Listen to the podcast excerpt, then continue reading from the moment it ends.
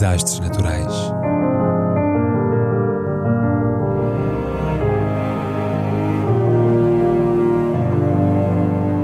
Por António Araújo.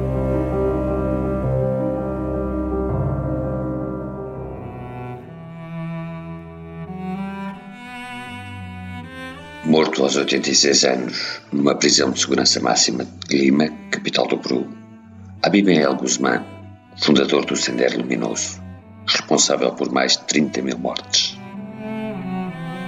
Falecido no passado dia 11 de setembro, aos 86 anos, no Centro de Reclusão de Segurança Máxima da Base Naval de Calhau, Abimael Guzmán foi um irremissível canalha, que esperemos faça-se pai eterno nos pútridos caldeirões do Averno, pois seus gestos não podem ser perdoados pela fúria dos inimigos ou pela doutrina que professou e que tentou incutir aos outros através da violência e da morte.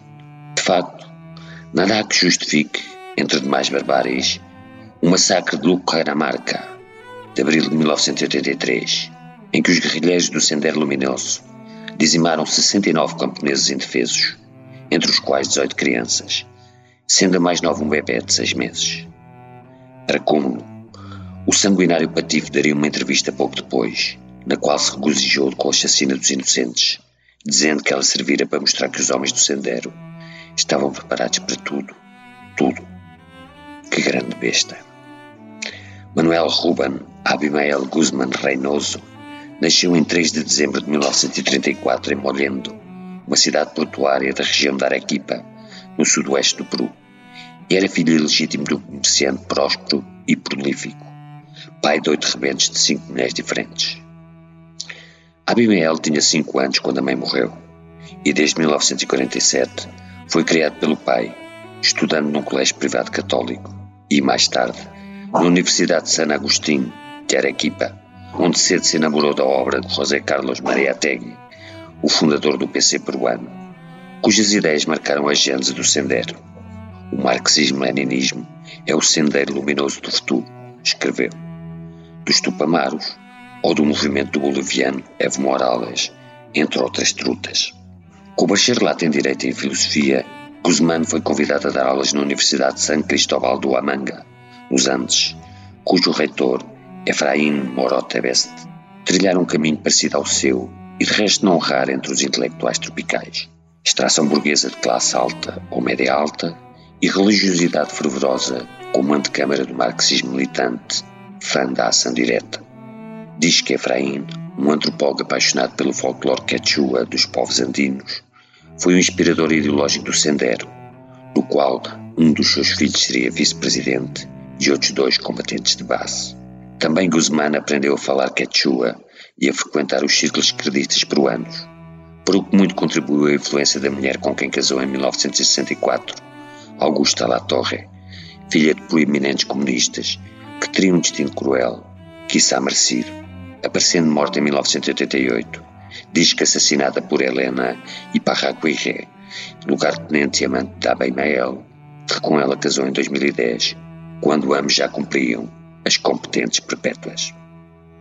Na cisão sino-comunista, Abimael e Augusta tomaram o partido de Pequim, que visitaram pela primeira vez em 1965. Depois, ele ainda seria preso duas vezes nos protestos contra os governos de Velásquez Alvarado e Belão Terry, mas depressa largou a academia para mergulhar na mais estrita clandestinidade, onde nem sequer os seus birros o tratavam pelo nome, referindo-se-lhe como a quarta espada, no culminar de três outras lâminas cortantes, Marx, Lenin e Mao Zedong. Guzmán, nome de guerra, presidente Gonzalo, fez jus à metáfora.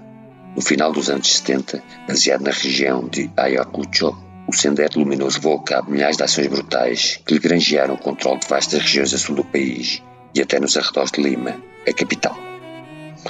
O objetivo era exercer uma violência inaudita e indiscriminada sobre todos os segmentos da população, militares e civis, ricos e pobres, culpados e inocentes, os rivais tupamaros, padres e freiras, a comunidade LGBT, por forma a semear o terror e a despertar uma repressão violenta por parte das autoridades à qual os guerrilheiros responderiam através de uma revolução triunfante e final.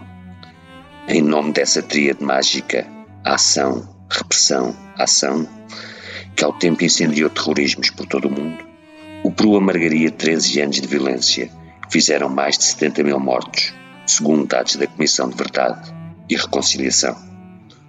Nas zonas rurais controladas pelo movimento, Guzmán mandou matar sem piedade os camponeses que ousaram protestar contra a insegurança reinante e a tirania do sendero, que proibia o álcool e impunha confinamentos severos, entre outras malvadezas. Um jornalista inglês que testemunhou as matanças em Ayacucho disse que elas tiveram requintes de crueldade muito piores do que as atrocidades perpetradas pelos Khmers Vermelhos de Pol Pot. Nas cidades, destacou-se a explosão, em 1992, de um carro-bomba com 500 kg de dinamite na apertada calha Tarata, numa das zonas mais movimentadas de Lima, causando 25 mortes, 150 feridos graves e prejuízos materiais incalculáveis. As vítimas tinham idades compreendidas entre os 78 e os 2 anos. Numa carreira pejada de metáforas, Guzmán acabaria preso pelo lixo. A polícia de Fujimori, outro traste, detectou uma quantidade anormal de resíduos numa casa que andava a vigiar em Surco, um bairro de luxo de Lima, e onde apenas funcionava uma escola de balé com uma bela dona. Nos sacos, ademais, foram encontrados diversos tubos vazios de creme contra a psoríase, leita que atormentava o bexigoso terrorista, o qual foi preso logo a seguir no Bródio com oito comparsas, incluindo a sinistra Helena. Semanas depois, o bicho seria vilmente exibido de fato riscado e numa jaula, como troféu de caça ou fera perigosa, se quisermos insistir nas metáforas. Três vezes julgado em tumultuosos processos, apanhou duas perpétuas, duas quais cumpriu uma delas, e na íntegra. Na prisão, com mais de 30 mil mortos às costas e nenhum arrependimento, trocou a firmeza das convicções outrora tão inflamadas, por meia dúzia de reais benefícios carcerários, no negócio em que apelou publicamente à desmobilização dos fiéis da sua seita, a qual, ao que parece, continua a matar.